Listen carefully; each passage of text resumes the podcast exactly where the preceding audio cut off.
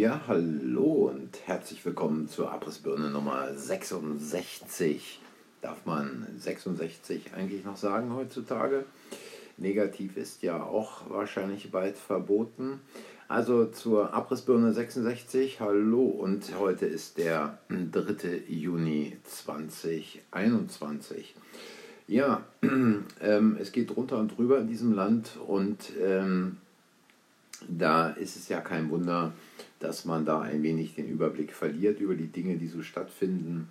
Und wenn man sich das Leben heute mal anguckt in Deutschland, in der Welt und es mal vergleicht mit noch vor wenigen Jahrzehnten, dann stellt man sich die Frage, wie konnte es eigentlich äh, so weit kommen. Aber wenn man dann gleichzeitig liest, dass der ehemalige Siemens-Chef, äh, ich glaube, er hieß Käser, äh, Frau Baerbock, Anna-Lena, ganz toll findet, ähm, dann stellt man sich diese Frage natürlich nicht mehr, wie es möglich war, dass Deutschland zu dem verkommen ist, was es heute ist. Und hier vielleicht an dieser Stelle, ohne Werbung machen zu wollen, mal eine kleine Buchempfehlung. Und zwar äh, heißt dieses Buch Rohrkrepierer, eine Jugend auf St. Pauli.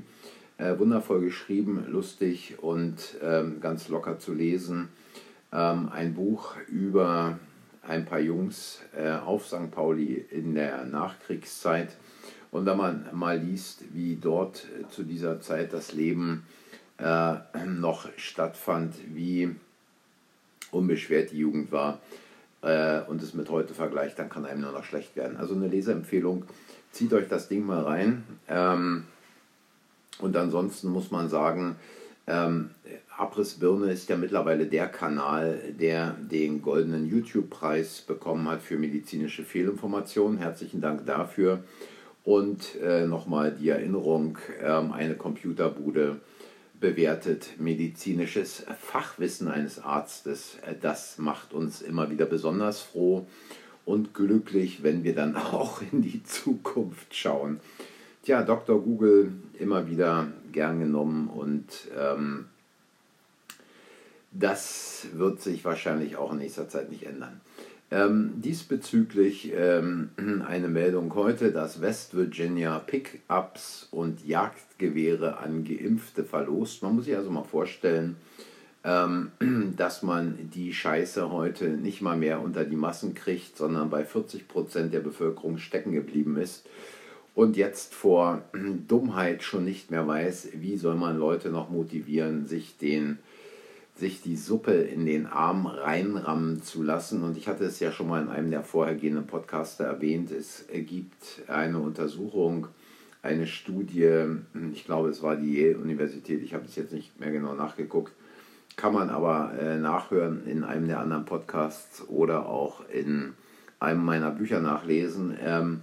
Ähm, da gab es also die Studie, wie kann man also Menschen dazu motivieren, Ja zur Suppe zu sagen. Und ähm, ja, mittlerweile ist man, wie gesagt, beim Verlosen von irgendwelchem Scheißdreck angekommen.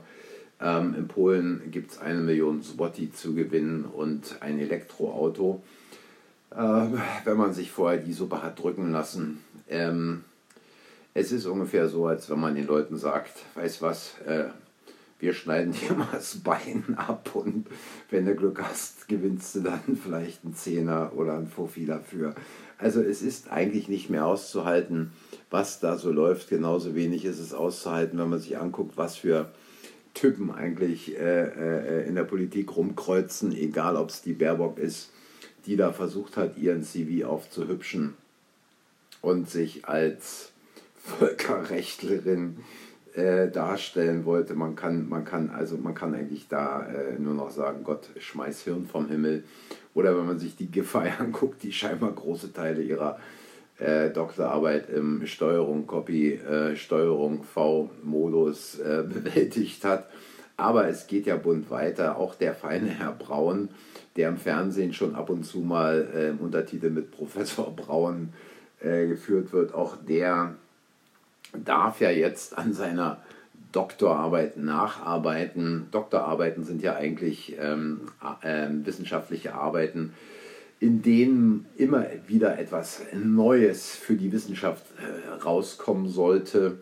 Aber der gute Mann hat also auch da ähm, äh, über Dinge geschrieben, die lange vorher veröffentlicht waren. Nun ja, äh, das geistige Potenzial ist nicht bei allen vorhanden, sich um die wissenschaftlichen Dinge so zu kümmern, dass sie denn auch äh, den wissenschaftlichen Standards entsprechen. Und man fragt sich ja auch bei solchen äh, Typen wie Drosten und Lauterbach, ähm, wie die es denn geschafft haben.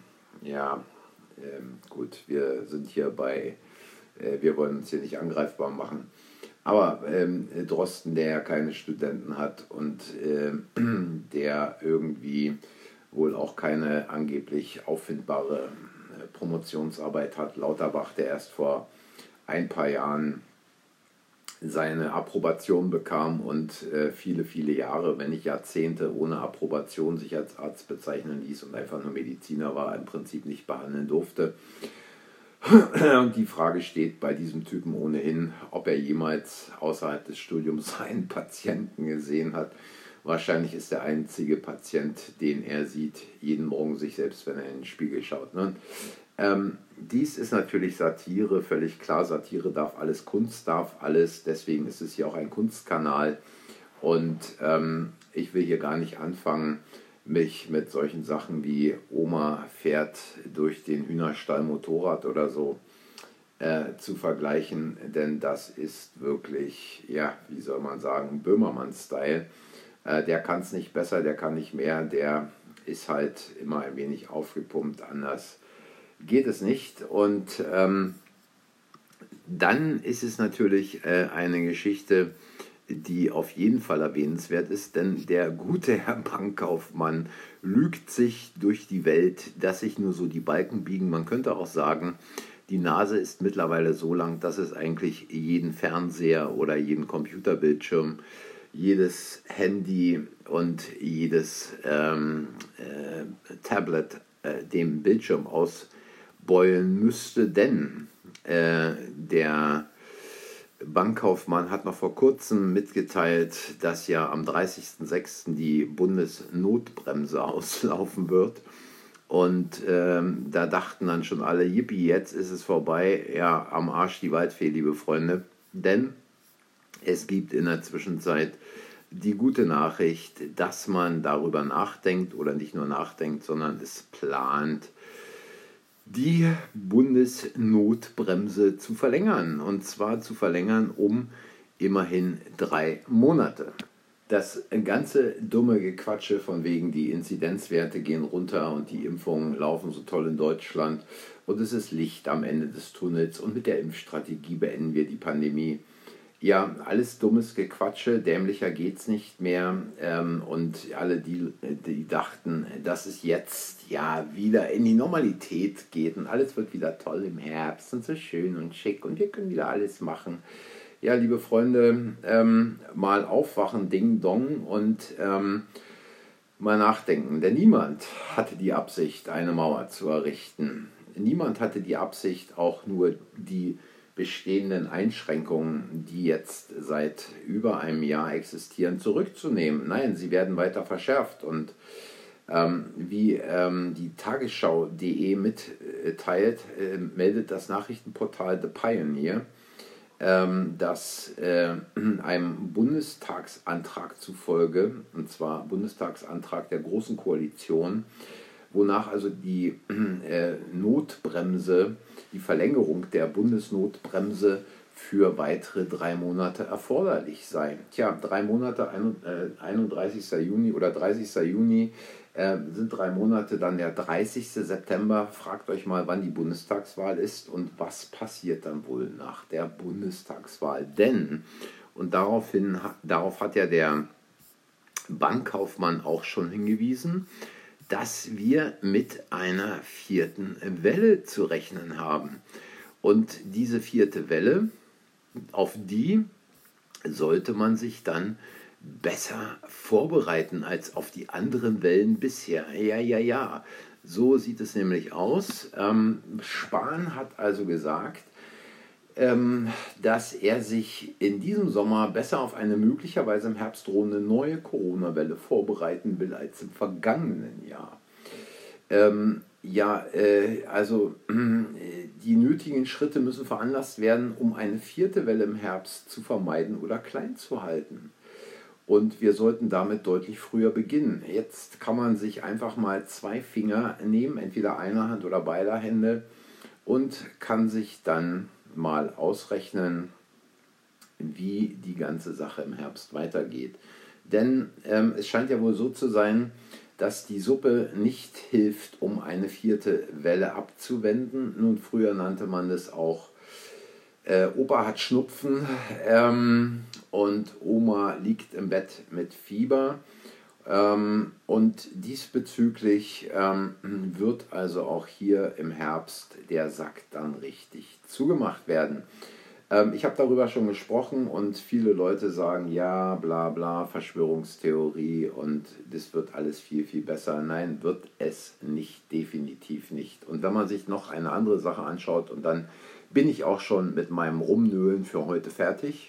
Ein Rechtsanwalt hatte in seiner Aufgabe als Berufsbetreuer drei alte Menschen zu betreuen. Also die, äh, diese, diese Leute, die er zu betreuen hatte, äh, für die hat er die gesetzliche Vertretung übernommen, weil die also entweder aufgrund von einer Krankheit oder einer Behinderung nicht dauerhaft in der Lage dazu waren, ihre Angelegenheiten selbst zu regeln. Und nun hat ähm, dieser Betreuer in den drei Fällen gesagt, ähm, nee, ich bin da gegen eine Impfung, dass diese drei alten Menschen geimpft werden weil ich die persönlichen Risiken für größer halte als die Nutzen.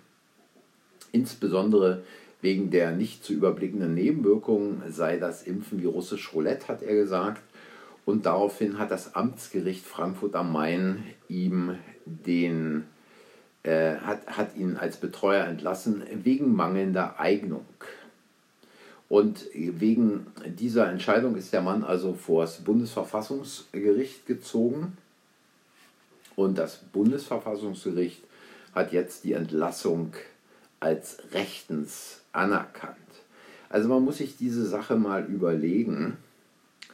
Ähm, der Mann hatte also unter anderem eine 93 Jahre alte demente Frau betreut und die sollte geimpft werden. Jetzt stellt sich doch mal die Frage, jetzt stellt sich doch wirklich mal an dieser Stelle die Frage, die Frau ist 93, die ist also schon zehn Jahre über dem Durchschnittsalter, äh, äh, äh, des, über, über dem deutschen Durchschnittsalter. Die Frau ist dement, die Frau bekommt nichts mehr mit. Und natürlich soll diese Frau auch noch gern 10, 20, 30, 150 Jahre leben.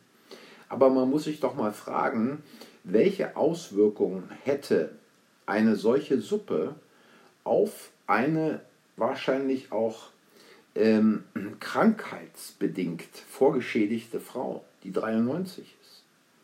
Und meiner Meinung nach hat dieser Mann alles richtig gemacht. Ähm, aber das Bundesverfassungsgericht äh, hat ja jetzt einen Chef, der von der Kanzlerin der Herzen im letzten Jahr selbst eingesetzt wurde. Und ähm, das Bundesverfassungsgericht hat ja genauso viele, viele, viele Anträge, Eilanträge bereits abgeschmettert, die sich mit der Bundesnotbremse beschäftigen.